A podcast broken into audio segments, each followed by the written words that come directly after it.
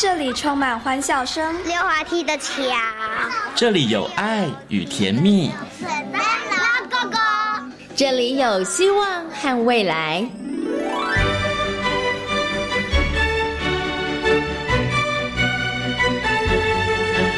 遇见幸福幼儿园，遇见幸福幼，遇见幸福幼，遇见幸福幼儿园。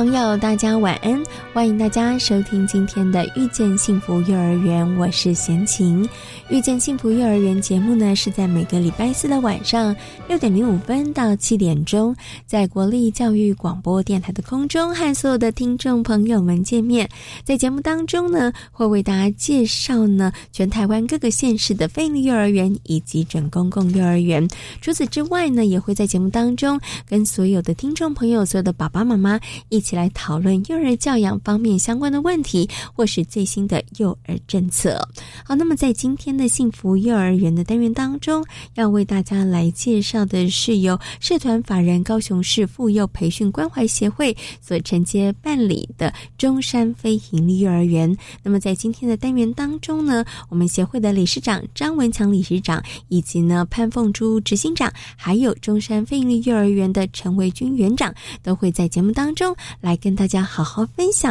中山非营利幼儿园的一些教学理念还有特色。那么在大手牵小手的单元呢，为大家邀请到的是台湾师范大学的讲师及台湾阅读协会的常务理事叶嘉青老师来到节目当中哦，跟所有的听众朋友、所有的爸爸妈妈一起来讨论，到底该如何来为孩子选择适合孩子阅读的儿童读物哦。好，马上呢就来进行节目的第一个单元——大手牵小手。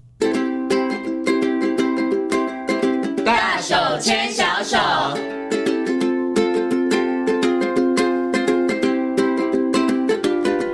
这里是教育广播电台，您现在所收听到的节目呢是遇见幸福幼儿园，我是贤琴。接下来呢，在节目当中呢，我们要进行的单元呢是大手牵小手。那么在今天的单元当中呢，很高兴的为大家邀请到台湾师范大学的老师，同时呢，他也是台湾阅读协会的常务理事叶嘉青老师呢，来到节目当中，跟所有的听众朋友、所有的爸爸妈妈来讨论一件非常重要的事情，就是到底要如何来帮孩子选择好的读物哦。那首先呢，先跟我们的嘉青老师问声好好了。嘉欣老师您好。贤琴，还有各位听众朋友，大家好。嗯，之前呢，请嘉欣老师来跟所有的听众朋友讨论了，到底诶，阅读为什么对孩子来讲非常非常的重要？而且呢，其实现在不是孩子零岁的时候就要阅读喽，应该要这个妈妈怀孕的时候 就要做这个阅读胎教哈。那其实上一次的节目当中呢，嘉欣老师有跟大家做一些说明，也跟大家做了一些示范，告诉大家怎么样可以来陪你的孩子，然后来阅读。那我们今天呢，要请嘉欣呢老师呢来好好跟大家谈。一下，这也是很多爸爸妈妈很困扰的问题，因为舒适的书真的很多，而且现在童书它贩售的管道也非常的多，有网络。然后有书店，然后还有大卖场，对，还有一些特的那个特别的那个大的商场。其实我都看过那个童书在贩卖，非常非常的多。所以对于很多的爸爸妈妈来说，他们面对琳琅满目的书的时候，他们真的是不知道要怎么样来选择。所以今天要请嘉欣老师好好来教大家几个 pebble 哈。我知道有一些爸爸妈妈是怎么选书的呢？他就先看那个书。色彩够不够鲜艳？然后这个是有的人选择，就真的是看那个色彩鲜艳的书，然后或者是那个图画很可爱的书。那有的爸爸妈妈就这样子买书了。可是是不是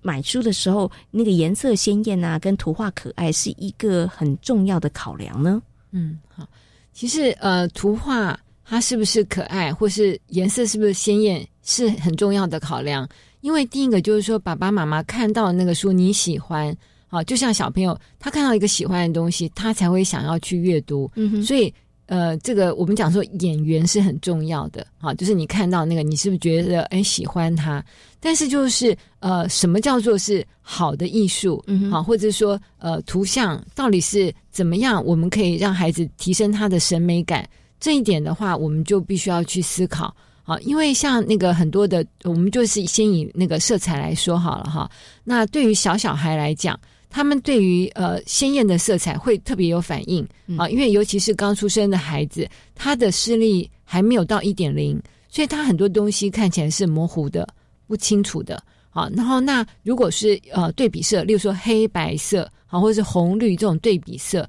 对于孩子来讲，他比较容易被抓住他的一个吸引力，好，然后他的呃专注力也比较能够持久。好，另外大家肯定会发现到小孩子的那个书本很多，它的那个背景色就是一个色块，嗯，好，就是没有很多的细节。那这个其实是可以让孩子比较能够。把他的注意力集中在呃某些画的那个里头的物件上面啊，所以他其实设计我们是有考虑到这样的。但是就是说有些书本呢，他会觉得呃孩子就是画一些卡通，卡通很好，好可以吸引孩子。但是有一些书本他会用不同的一些美彩，好，例如说有些书本它是用拍摄的，嗯哼，是用摄影手法，你就会感觉到说，哎，那个东西很像真的，很吸引你啊。那另外有些是用拼贴的手法，对啊，例如说呃，像《好饿的毛毛虫》这一本书，可能很多人听过哈。那它就是用呃很多的这个拼贴的。就是等于说是纸质啦，哈，把它拼上去之后，再用不同的，例如说呃蜡笔，好，在这个本身呃是用水彩图的一个色纸剪下来之后拼贴之后的一个图像上面再去加工，啊，所以它就是用拼贴手法。例如说有些是用这个呃，例如说不透明的水彩，然后那表现的跟透明水彩的渲染那种又不一样。所以就是我们尽量可以选择你觉得漂亮的，好，然后不同媒材，例如说有些用摄影，有些是用呃呃我们讲水彩，好，那有些是用拼贴，有些是甚至用油画的颜料，啊，就是你看不同的媒材表现出来的图像的话，其实可以增加孩子他的审美的一个能力，好，然后那呃可能我们会想说有些图像会不会很俗理呀，哈，那这个怎么样去评？其实。因为每个人的审美感不一样，不能说所谓的对错了哈。那但是我们至少就是说，因为现在那么多书可以让我们选择嘛。如果你能够选择一些呃，比如说是得奖的作品，可能他的那个创作者本身他是呃在文学上面或者在图像方面，他们是有得到专业上肯定的。那我们也可以参考这样的一个选书的一些，例如说书单啊，有些公单位或者是私人单位，他有开出来一些有公信力的书单，我们可以从。提供的这些书单里头，你去找你看了你觉得喜欢的，好，你觉得漂亮的，从里头去找，也是一个不错的选择。嗯，OK，所以其实刚刚贤琴问到了色彩啊、图案啊，真的就是像呃。对孩子来讲，可能他的第一印象很重要，所以呢，一定要颜色吸引他，图像要够漂亮。不过，刚刚老师有提醒大家了，爸爸妈妈在帮孩子选的时候，其实你可以选择那个创作的手法上面，其实比较丰富多元的。好，那对孩子来讲，也是一个美感的一个训练跟熏陶，哈，跟他们的那个接触，所以是很重要的哈。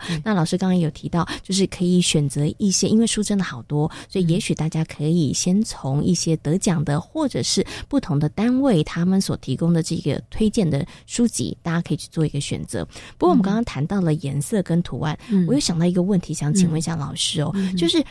以这个小朋友的书来讲啊，绘本来讲，大小有没有一个？需要注意的，就是因为有的开本很大，有的非常的小。另外，我发现有的绘本的纸质，尤其像刚老师说，有一些它可能是用呃拍摄的手法，好的呈现它整个书的那个整个故事啊情节用拍摄。但我发现有些纸它会反光，对大人看起来我都会觉得有一点累。所以是比如说像在开本的大小，或是在纸质的选择上面，是不是爸爸妈妈在帮孩子选书的这个过程当中，也是要稍微注意一下的呢？嗯。这是一个很棒的观察哈。其实我们会发现，有一些书本就是所谓的经典好书，它会做成大小不同的尺寸。啊，例如说，同样一本书，它今天呃，因为内容有时候我们就是好书，不是只有说哦，例如说零到一岁看，然后两到三岁就不能看。因为有些好书，它其实是要反复的看。那每一次所看到的内容呢，它会随着它的发展的程度，他会看到不一样，而且越经手，好越对这本书有一个呃亲切感，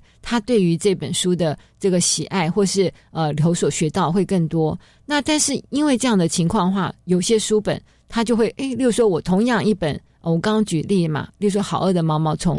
它针对小小孩，因为小小孩他会把书本当做玩具。所以他就会做成像用硬纸板，嗯，好，把它做成小小的开本。那这小小的开本，它是用呃硬纸板做的。那这个硬纸板的话呢，呃，如果小朋友放到嘴巴，那它就会呃碰到口水就变软，因为它的裁切它周围是有点圆弧度的，对，那它的装订也是特别的，就是不容易被撕破的。好，那像这样的话，就可以让小朋友第一个不容易撕破，不容易受伤，然后还可以拎着到处走。嗯，好，然后他喜欢的时候，他就把它当做玩具一样把玩或是翻看。好，所以这针对小小孩他的版本，好，他必须要去考虑到他的尺寸是可以抓握。那再大一点，例如说到了幼儿园，《好饿的毛毛虫》，例如这本书，他还是可以从当中去认识自然科学啊，哈，或是一些我们刚刚讲的说啊，例如说是拼贴艺术，小朋友也可以去学或色彩。也可以。对色彩哈，那所以那在幼儿园里头，我们可能就会做成大开本，就特别的大书，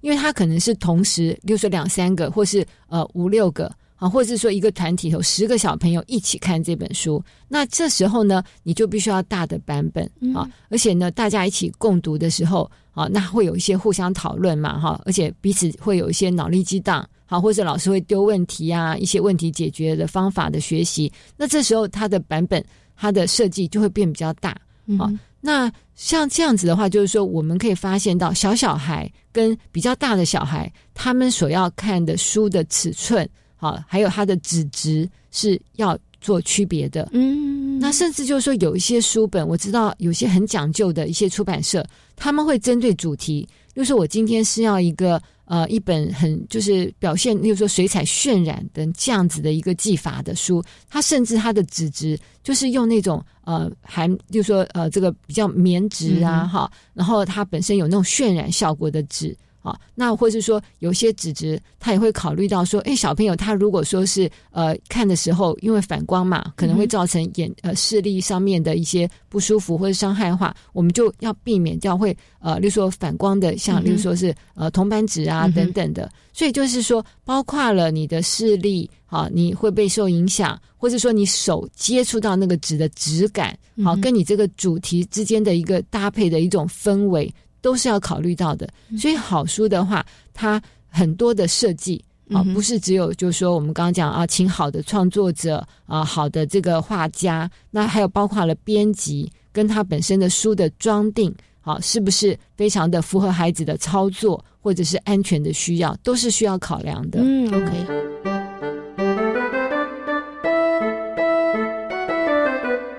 好，那我们刚刚有谈到了一些挑书的基本的这个原则。我接下来呢要请这个嘉欣老师来谈一下，因为其实坊间哦做给小朋友的书真的非常多。那我们之前曾经有谈过，针对可能一岁。以下的零岁到两岁小朋友，可能他们的那个五感要被打开，所以那个书有各种不同的材质，有布的啦，哈，然后有那种触摸书啊，对孩子来讲就像玩具书哈。可是讲到这个玩具书，我就想到有另外一个叫做立体书，是对，所以我接下来就想要请问一下嘉欣老师哦，那孩子是不是一定也要？给他们多看一点立体书，他们比较能够激起他们的兴趣呢。但是很多的妈妈们、爸爸们买立体书的时候心很痛，因为立体书比较贵，所以小孩子在玩的时候，小孩子看的时候就不要拉哦，要不然会破掉。对，所以是不是孩子一定要看立体书呢？或者是看怎么样去选择这个立体书？立体书是不是一定是选项一定要选的呢？就是在买书的过程里面，好，其实立体书。如果能够提供给孩子，当然是非常好哈，因为它是属于三 D 的，好，就是立体空间这样子的一个翻阅嘛。那我觉得孩子在看的时候，他可能像是扮家家游戏，好像呃，例如说有些书本它是呃城堡啊，或是说呃房间呐，然后里头有娃娃屋啊，它好像进入到那个呃环境里面，好，然后感觉像是在扮一个呃做一个角色扮演的游戏。那当然就是说，我们在看这些书的时候，还是要考虑到说，他是不是能够很愉快、轻松、自在的去阅读。嗯哼，如果说妈妈、爸爸买了一本非常贵，甚至有收藏价值的立体书，啊，然后呃，爸爸妈妈在旁边一直说你要小心翻哦，这本要刷一下撕破就是多少钱？一千块哦，哦什么的话，那这样的话，我觉得。对于孩子来讲，压力太大，对，就没有那种好像他很自在的去探索这样子的一种，嗯，这种鼓励啦，反而是变成是一种限制。嗯哼，对。那立体书其实非常好，就是说它本身有一种纸雕艺术之美哈。那而且在在看这种书的时候呢，我觉得孩子他本身对于空间感。好，或者是说对于这个立体书本身它的一种设计感，好，也都会有一种得到一种提升。嗯，那但是还是要就是呃。我们还是要回归到，就是说立体书，如果说你需要花了很贵啊很多的这个这个钱哈去买这个书，然后呢又要呃很小心的啊，不能让孩子去尽情的探索，那这样就是要考虑一下。那尤其是说，如果有些立体书，如果把妈妈买是去买的话，还是要有另外一个一个措施，就是说你要准备他会。孩子是会把它撕破的，嗯，好，那撕破没有关系，你就在孩子的面前跟他讲说，我们要爱惜书，嗯，好，你去劝导他不要，尽量不要去破坏，但是他破坏的话，我们就跟着孩子一起，例如说，呃，拿着胶带把它粘好，啊，那孩子他如果可以的话，你请他帮忙一起来来修补，如果他还不行，那你至少叫他递个胶带也可以。那在这个过程当中，其实都是学习到怎么样去爱惜书本。啊，那我觉得他也是在早期阅读头必须要学习到的一个行为能力了。嗯，那所以爸爸妈妈也要善用机会啦。如果说你们真的想要提供这个立体书给孩子看，嗯，但是你要叫小朋友真的很乖乖的看完，不想去动它，这件事真的大概很困难，因为孩子真的会想知道，那那个里面他是怎么站起来的，或者是他怎么会变成是一个立体的，还是？总是忍不住会想要去探索哈，可是刚刚嘉健老师就有提醒，那爸爸妈妈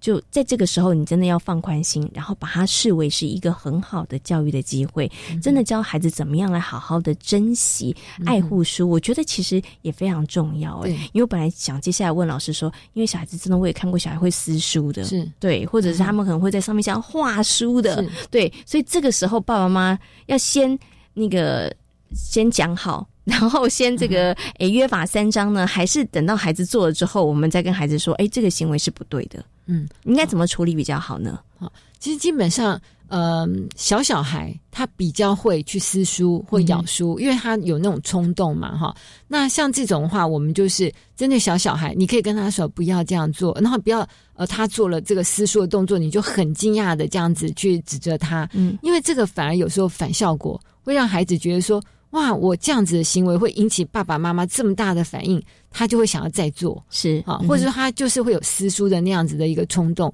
那我们就会鼓励说，你可以拿一些不同材质的纸，例如说家里不要的广告纸、报纸，好，或者是说一些什么呃，反正就是各种材质不要的，你都让他去去撕嘛，你准备好。那那爸爸妈妈又问说，那他这样撕这些纸，是不是他觉得撕书也是可以撕的？对，其实刚好相反。因为小朋友他很聪明，他会知道说，哦，原来是特别准备好的这些纸是让我撕的，那做成书的形式的，好，这些纸是不可以撕的。是。那如果说小朋友因为他没有办法抑制他的那个冲动，就唰一下这个撕开就很愉快，然后有这种声音感觉等等的话，那我们就是像刚才说的，我们跟他讲说你要爱惜书，然后在他面前。好，然后去修补这些书，或者说从图书馆如果借到了一些，有些人去上面画画，哈等等的啊，我们就是拿着橡皮擦啊，把它一起清干净，或是用维斯的布擦一擦，好，保持清洁，让孩子看在眼里，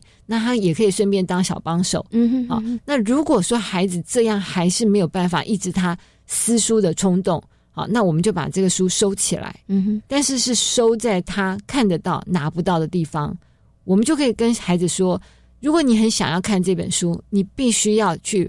爱惜它、保护它。那我们就会一起看。如果你还没有办法的话，那我们先让书先收起来。嗯，好，等到你觉得可以，你再跟爸爸妈妈说，我们再一起来看这个书。嗯，所以老师，我们要事前的时候就要先约法三章，就要跟他说：哎，要小心哦，不要撕书喽。要先跟孩子们说这一些。然后再跟着他一起看书，然后不小心撕之后，我们再一起来跟他可能修补书，然后告诉他说：“哎，下次不要再犯这样的行为嘛。”就是前后都要先做一下这个动作嘛，是可以。但是呃，我觉得可以不用刻意的说啊，你不要撕书，因为其实大部分孩子是不会这样做。爸妈讲了，反而是一种提醒，对 他反而会觉得很好奇。哎，那如果撕的话，会怎么样？怎么样？这样对。我们可以依照他的状况来提醒，这样啊，OK，好，所以基本上可以不用先讲了，对不对？但是当孩子有发生这样的状况的时候，那爸爸妈妈你也不要显得太过的惊讶，对，好，那因为可能会引起反效果。那刚刚老师有告诉大家怎么样处理。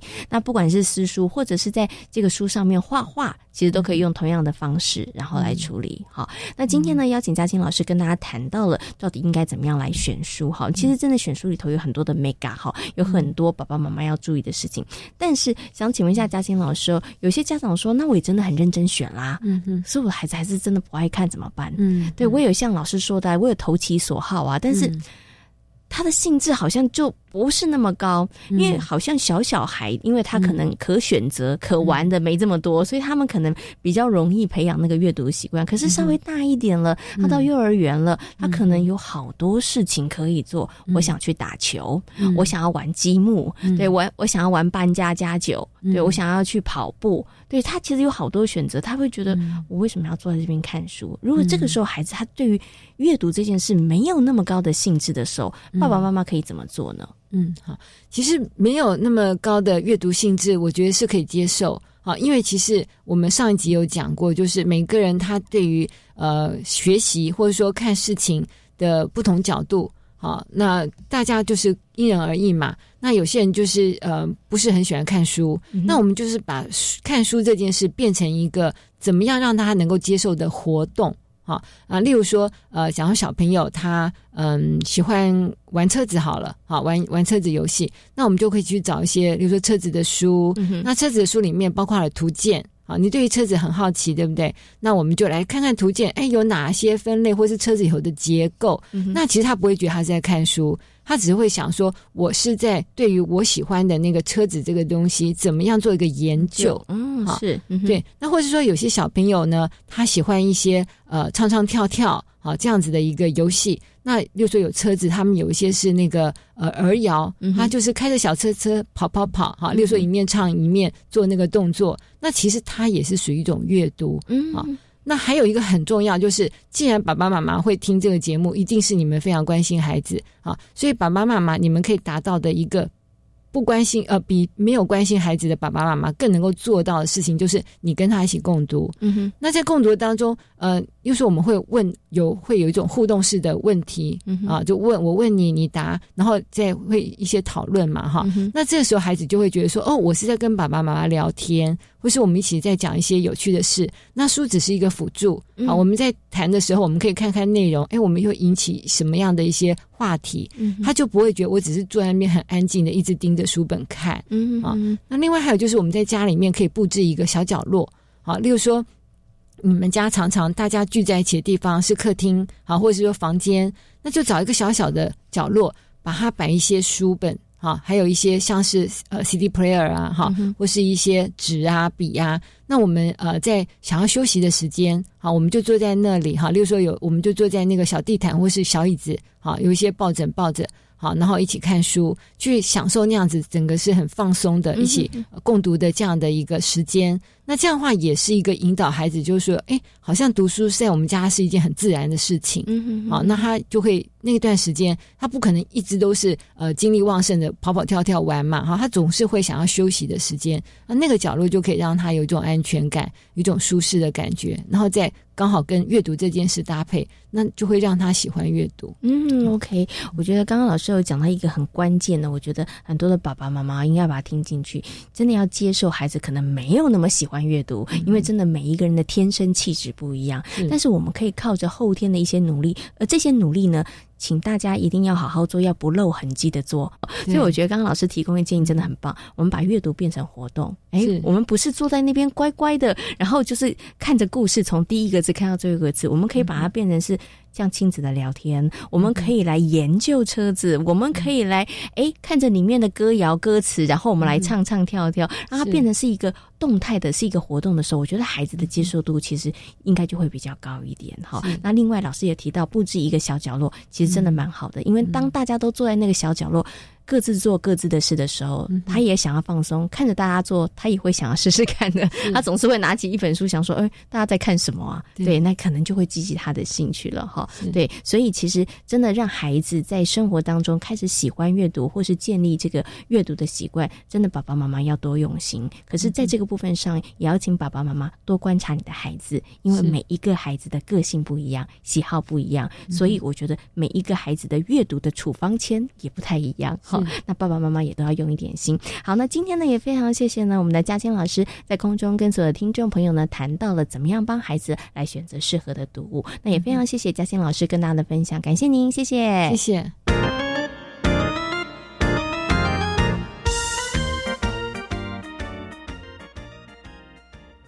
大家好，我是田之学医师，提醒大家五个防疫好习惯：一、每日量体温，不适速就医；二、口罩要戴好，脏污要替换；三、正确勤洗手，不碰眼、口、鼻；四、距离要拉开，病毒不传染；五、环境常清消，空气要流通。维持防疫好习惯，可以帮助我们察觉身体的不适，降低传染疾病的风险哦。有政府，请安心。以上广告由行政院与机关署提供。世界到底有多大？要不要给自己一个机会去体验、去看看呢？学生，我要到日本研习，我要到英国比赛。不管是实习、当志工、打工、旅游、交换留学，欢迎每周五的五点二十分，跟着南英、李明一起青年转动全球。你听过绿色化学十二原则吗？有哦，教育部从一百年开始推动高中化学课纲中的替代实验，将绿色化学十二原则落实在十二年国教当中。最近有举办绿色化学创意竞赛以及成果发表会，在哪里可以重复观摩呢？高中绿色化学创意竞赛得奖作品正在绿色化学教育网展出，欢迎大家踊跃参阅。以上广告是由教育部提供。大家好，我们是台湾弦乐团，我们都在教育广播电台。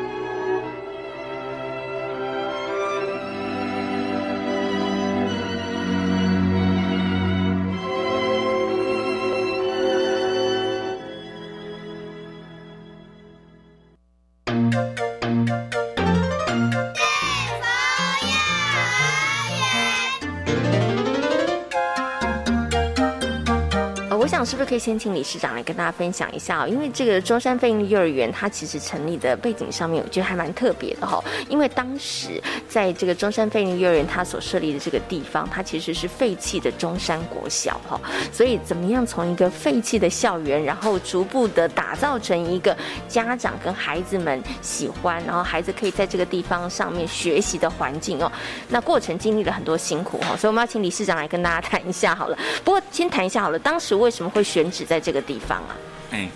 哎，那个这边呢，基本上呢，它因为它占地十点公顷，那效应非常大。那我们当初想在这边做原因，是因为这边有一个非常优美的环境，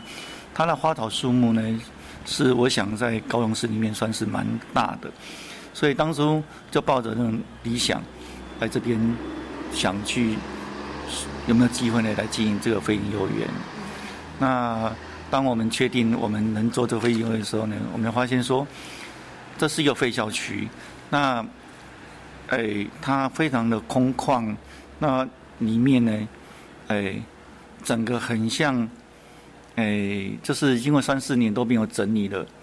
那我想说，这个地方是一个百废待举的地方，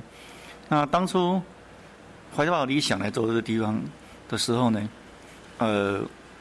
我们。一想说我们要如何那么短暂时间让他赶快能进入这个这个环境里面来让小孩子就读，那最重要是因为我们的呃我们有一群的非常优秀老师，那我们的华人也非常的相挺，那还有一群的爸爸妈妈妈职工呢愿意协助。让我们这个园所呢变成一个很漂亮的园所。那当然，他其中的辛苦呢是不可言喻的哈。那是我我们觉得，诶，最高兴的是，我们能竟然能在短短的一两年当中呢，把它做成一个，诶，教授、老师、家长大家公认的一个，诶，漂亮园所。好，那这边呢，也谢谢老师、园长跟华人还有家长的帮忙。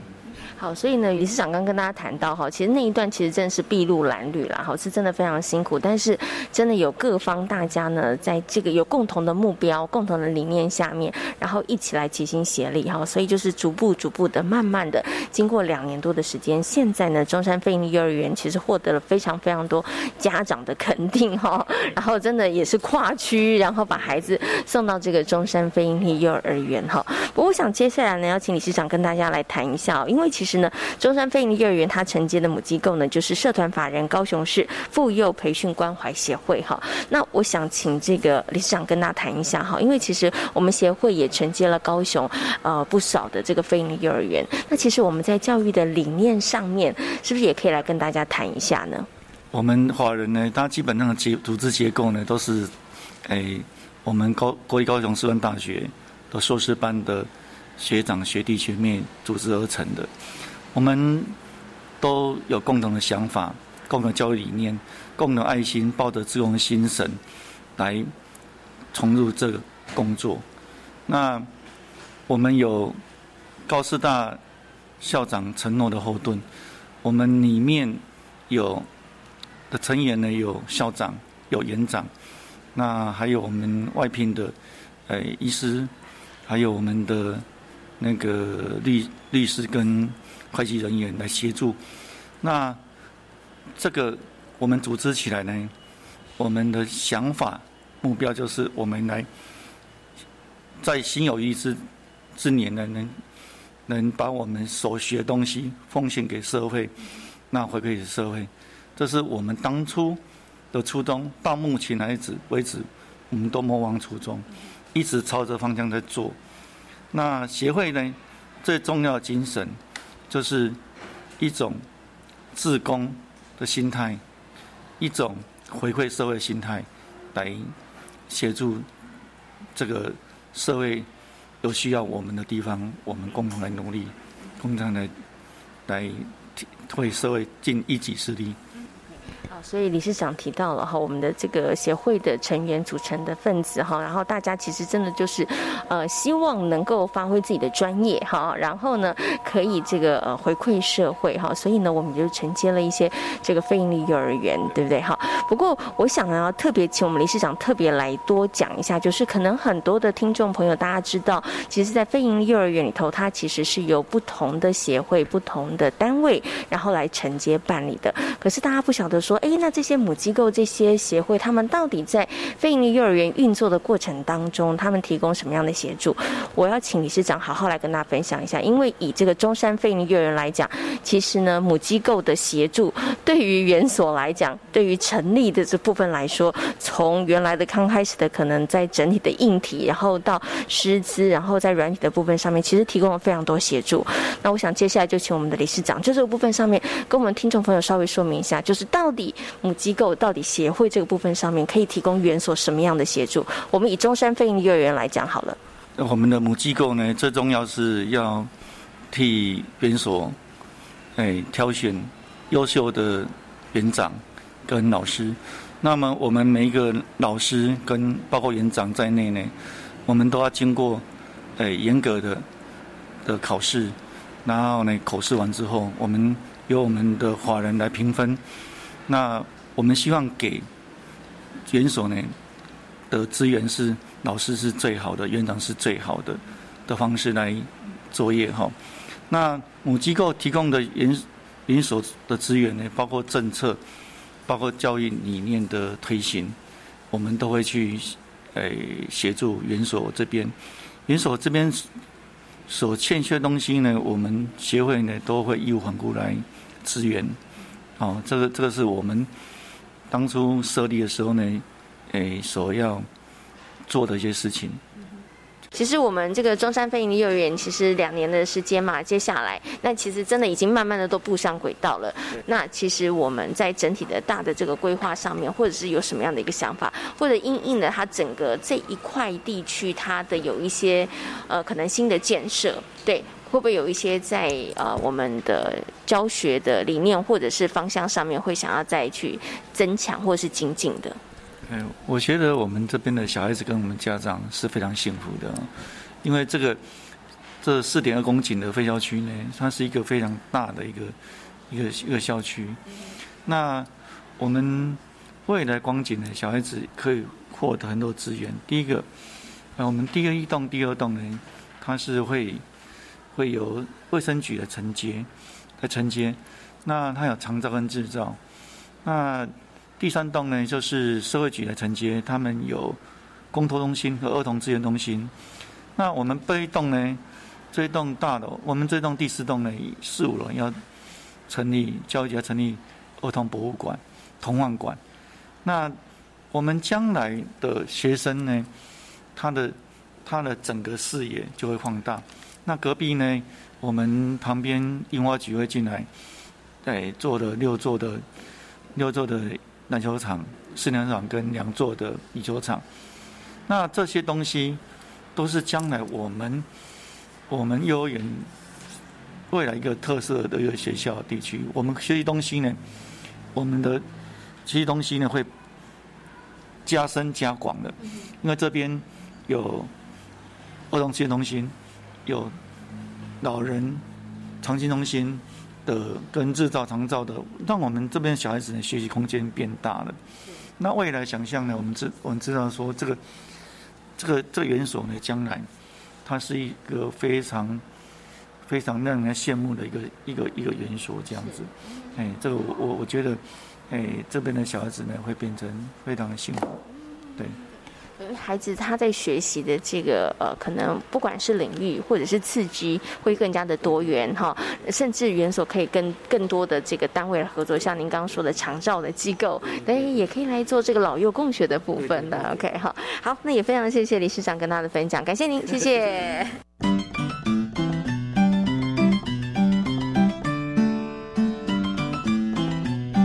好，那其实它打造成一个适合孩子就读的环境，在这个过程当中，其实刚刚理事长真的是客气的，因为一路真的走来是筚 路蓝缕，有很多很多这个辛苦的故事哦，点点滴滴，真的都是非常非常的深刻的哈。但是呢，其实在这个部分上面所付出的努力，不管是在协会，不管是在园长老师，其实家长都看在眼里哈。所以我知道中山飞利幼儿园从刚开始的筚路蓝缕开始。从硬体的设备开始，其实家长就帮了非常非常多的忙哈。所以，我们接下来呢，要请我们这个协会的执行长呢，我们的潘凤珠执行长来跟大家谈谈哦。其实，在家长家长的这个部分呢，他其实在我们的幼儿园所里头，他提供了哪些协助，甚至他可能产生哪些力量，好不好？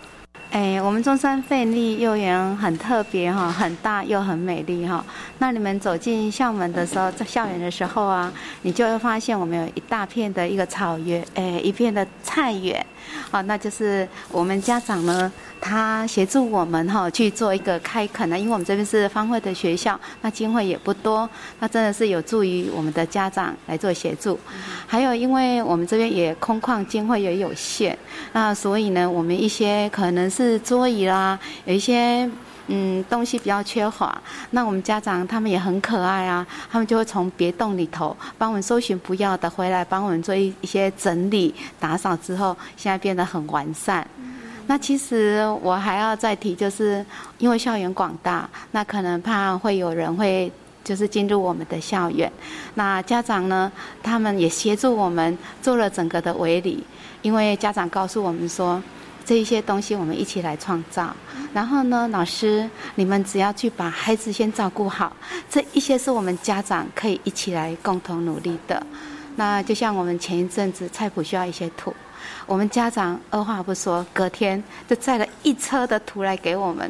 真的是很感恩我们的家长一起跟我们一起来共创这样一个美好的中山飞利幼儿园。哎，好，刚刚执行长跟大家讲，我相信应该有很多的园所都好羡慕哇，为什么中山费力幼儿园的家长其实啊，真的做了好多好多的事情哈。除了刚刚讲的，就是呢，不管在协会这边理事长，或者是一些协会的人员，或者是园长老师，大家呢真的是呃。付出努力让家长看到，所以家长愿意付出之外，我想请问一下执行长，就是在这个家长的部分上面，我们有没有运用一些方法，让他们其实的凝聚力或是向心力其实是更高的，然后也会愿意在园所需要的时候，然后来提供协助。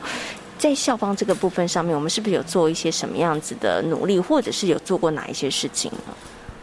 当然啦，我们就是老师还有园长。在照顾我们孩子的方面，非常的付出。那看在家长的眼里，他们也很放心，也很愿意的来协助我们的学校。嗯，大概看对，所以就是老师们的付出让家长感动了，对不对？好，好。那除此之外呢，有没有办一些什么样子活动，或者是我们呃透过一些活动增进学校跟这个呃家长之间的一个互动或者是连接？有，我们会办亲子活动。那其实我们比较特别的亲子活动，其实我们很辛苦。我们都不是用，诶很多人一起办。我们的亲子活动，我们都是一班一班，有我们的法人，有我们的园长，有我们的老师，一一的去跟每一位家长去做接触，然后去做沟通。哎，然后呢，我们也成立了一个家长委员会。那家长委员，那每一班都会有委员代表，那他都会帮我们再进一步的跟各班的家长在做沟通，这样子嘿。还有会办很多活动，那我们的很多活动，我们都是希望家长进来参与的，啊，还有一些自贡妈咪，他们会到我们的课堂上来帮我们小朋友去做分享，哎，就是我们会跟家长的关系保持的非常的良好，对。所以刚刚其实啊，呃，警长提到，我发现你们的管道非常多哦，渠道很多，所以呢，很容易在这个部分上面产生一些互动跟连接。不过刚刚警长讲到一个是还蛮特别的，就是你们在开家长会的时候，因为一般都是可能就是一个比较大的一个场合，可能是在布达或者是宣布一些可能园方的一些政策啦，或者是一些方法，但你们不太一样哎，你们就真的是连同法人，然后也会跟每一个家长在这个部部分。上面做互动跟沟通，这个是有一些什么特殊的想法吗？因为我觉得跟家长沟通很重要。啊，然后就是我们会听听家长的声音，他想要告诉我们什么？我觉得有时候家长因为学，因为其实我们的人很大，家长很多，所以我们在开这个会的时候，我们会利用很多天的时间。哦，一天可能会安排两个班而已，那我们就会很详细的跟家长去做说明。园长会跟他讲我们的教学的理念跟课程，那老师也会跟家长去沟通。那想要我们法人，他想要知道我们法人管理的部分，那家长可以跟我们面对面的来询问我们，我们就会可以一一的回答。他，嘿，这样子，好，所以就是增加了更多我们其实可以更密切的，然后来互动跟沟通的机会，哈。好，那最后请问一下执行长，那家长，因为你们等于是跟家长有非常非常密切的这个互动嘛？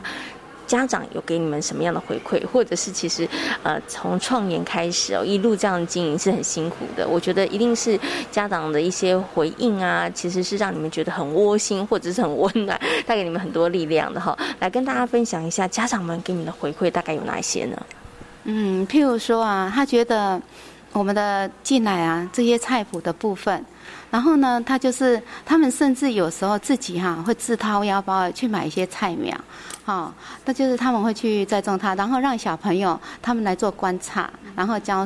就是会去浇浇水啊，然后如果有诶一些菜。菜生长的菜，然后小朋友其实就会把它，我觉得让小朋友学到很多啦。这个时候，他们就其实有的小朋友不大喜欢吃菜，可是这是他们自己有时候亲自去栽种、去浇水的，他们就会拿到班级来去做烹调。那小朋友在这边呢，他们也喜欢，哎，就是去吃吃一些蔬菜，觉得这样家长也很好啊，就啊小朋友也达到这样营养的效果。那其实。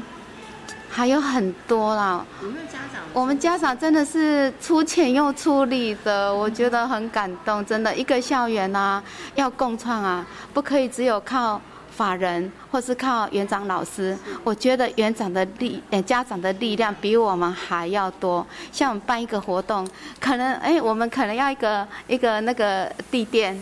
你只要一一喊说，哎，谁家有地垫？他们就野餐野餐垫，他们全部就跑过来，就是家长的力量很大。哎，可能我们现在需要一些。诶，植物要观察，或者是这种扮演区啊，要一些东西，你只要跟家长讲一下。家长就会提供给我们了。我觉得家长的力量真的非常的大，也在这边也谢谢我们的家长。不过真的也有这些家长们的支持跟鼓励哈，所以我们可以把中山飞鹰幼儿园打造的更好，可以成为一个孩子跟真的可以安心而且快乐在这边学习成长的地方哈。我们呢，接下来我们就要请我们的陈园长了哈。对，哈，来我们请陈园长跟大家来分享一下这个中山飞鹰幼儿园，我们其实在教学上面的一些特色跟理念，跟大家来谈一下好不好？好，那我们的教育理念主要是永保安康。那为什么会是永呢？就是以幼儿为中心。那保呢，就是保障幼儿的权利。那安就是打造安全安心的环境。那康就是促进师生身心的健康。那为什么会永保安康？就是说，我们还在整个园区里面是以幼儿为主。那在幼儿里面呢，我们会希望打造一个安全又，呃美。美有美感的环境，对，所以从一进校园里面就会发现到，我们慢慢在培养孩子的美感。那由自自身的美感去培养他，他到社会去以后，就会慢慢喜欢这个环境，那改造这个环境。比如说现在的环境的孩子，有的会喜欢随地乱丢垃圾啊，那我们从小就开始培养他，那就是爱护这个环境，那就会造成这个环境会越来越好。对，嘿。好，所以刚刚呢，园长提到了我们的教育理念呢，很简单，四个字：永保安康。哈，就永远都要以幼儿为中心，然后也要为孩子们打造一个安全、安心，而且其实又具有美感的环境。其实呢，谈到这个美感环境，我请园长来多谈一下好了。因为呢，在中山飞鹰幼儿园的这个美感环境，它非常的特别。因为为什么呢？其实这个环境真的是老师们打造。因为听说园长自己还去学木工，带着老师们一起动手做。对，嗯，因为其实。其实是因为资源不足的关系，所以我们要自己去找资源。那我们也想要培养孩子走木工，那木工我们必须要先从老师做起。那所以会带着老师一起去学木工。那比如说要去知道说他如何丈量，如何去知道他的那个诶裁切的部分，嘿，对，那要注意事项是什么？那老师必须要亲身体验才能够去制造它出来，去教导孩子。那其实木工大家都会觉得很危险，对。其实主要我们是慢慢的培养孩子，那。就是慢慢让他知道说哪些是注意事项，就可以把它，呃，避免掉。那孩子虽然一两次去去敲到，也会慢慢的减免掉。说，哎，什么时候，就是也是培养孩子，他会训练他去注意该什么事情是该注意的事情，嘿，对，对，什么是危险的，嘿，对。好，那因为呢，其实刚刚贤琴啊有看了一下我们这个中山飞鹰幼儿园的一个介绍，我发现说在校园呃或者是教室里面很多的布置，我刚才问了一下园长，园长说哦那些有一些都是大部分都是因为您刚刚提到嘛资源不是那么样的的充足，所以都是老师自己动手做，而且其实在老师动手做的过程里头还不一定都是以老师的意见为主，有一些还是老师跟孩子们然后互相的讨论，这样子其实也让孩子们他们有一个机会来参与。而且老师们也做了很好的一个示范。原来我们要改造环境，原来我们可以好好的运用我们身旁的一些这个。看别人看起来的废弃物，对哈，然后怎么样发挥你的创意，然后用你的这个巧手做变化，我觉得老师们就做了一个很好的示范了哈。好，刚刚谈到的是我们整个环境的营造里头，真的希望可以带给孩子在生活当中，你就经营在这个美的环境当中。那我们接下来请园长跟大家谈一下了。那我们在教学的这个部分上面呢，有没有特别侧重在哪一些部分呢？呃，我们主要是开放的教学，那我们会尊重每个孩子的个别差异。那比如说，我们今年有十七位特殊生，那我们会把它融合在各个班级里面，每个班级都有特殊生，所以我们今年每一班几乎都有一位教师助理员。对，那。哎，为什么会让他融入进来？因为其实这些孩子他出去的时候，我们也培养我们一般生的孩子去照顾，能够照顾那些特殊儿。那所以我们都会尊重每个孩子的个别差异，那也会设计各种不同的活动让他们去学习。对。好，在开放式的这个教学部分上面，你刚刚有提到的，这个也是呢，非营利幼儿园里头一个很重要的特色哈，就是对于有一些呃特殊需求的孩子，或是比较弱势的孩子里头，其实我们是张开双手欢迎的。然后您刚刚讲，就是让他融入在各个不同的班级里头，其实也可以让孩子，呃，让其他的孩子学会怎么样跟这些孩子来做一些相处哦。那除了这个之外，在教学的部分上面，我们是以学习区主题式的教学为主吗？对，我们是以主题。跟学习区共，还有那个品质教学品质评估表，教学品质评估表里面的细项里面下去做学习区。那学习区里面呢，会搭配我们的主题里面去做。主要的特色也是我们的菜园。那我们的菜园就是让孩子他们去实际的去观察、去照顾它。所以呢，这个菜园呢，可能应应该是说我们全部的人一起。哎，去把它完成，还有我们的家长、志工妈妈，对，一起把它完成，对，哈。那我们比较特别，我们还有曲棍球，对，所以我们每一个孩子曲棍球主要是训练孩子的手眼协调、专注力，因为。其实要打这一颗球，小小的一颗球，从这边打到另外一边，其实是不容易的，而且方向要准。所以我们也会培养孩子这个部分专注力的部分。那还有一些基本能力，比如说跳啊、平衡啊，这些都会训练到他们这样子。嘿，对。那我们接下来呢，就请园长跟大家谈一下了。因为学习不止在这个园所里面哈，那我们也要走出去哈。所以呢，中山飞鹰幼儿园其实也有不少的活动跟课程，它其实都跟我们的社区。产生一些连接，那我想接下来呢，园长可不可以就这个部分帮大家做一下说明？那我们今年比较特别，我们今年原本是要去围绕军方，但是因为他们太忙了 不方便，我们原本要去战时队那边，哎，海军陆战队那边去战时馆那边去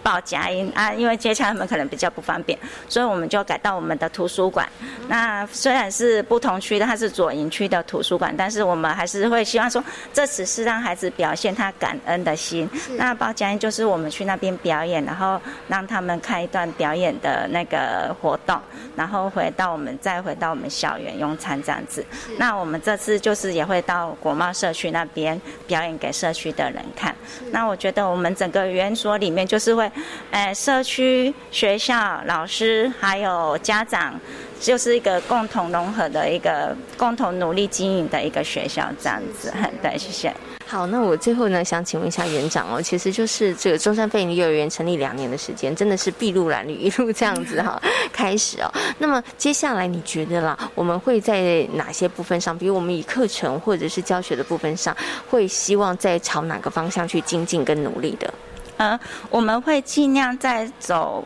开放式的教学方式，对，所以在这个部分，就是说老师跟家长还必须要共同努力跟沟通的，因为开放的孩，我们是随着孩子下去。做进行的活动，那有些家长就觉得会觉得说，哎，好像没有学到什么东西。可是他从操作的过程，比如说他在学校是煮菜，可是他回去是不会煮的，因为家长没有提供他东西，那也不知道我们在学校。哎，煮的方式是什么？对，注意事项，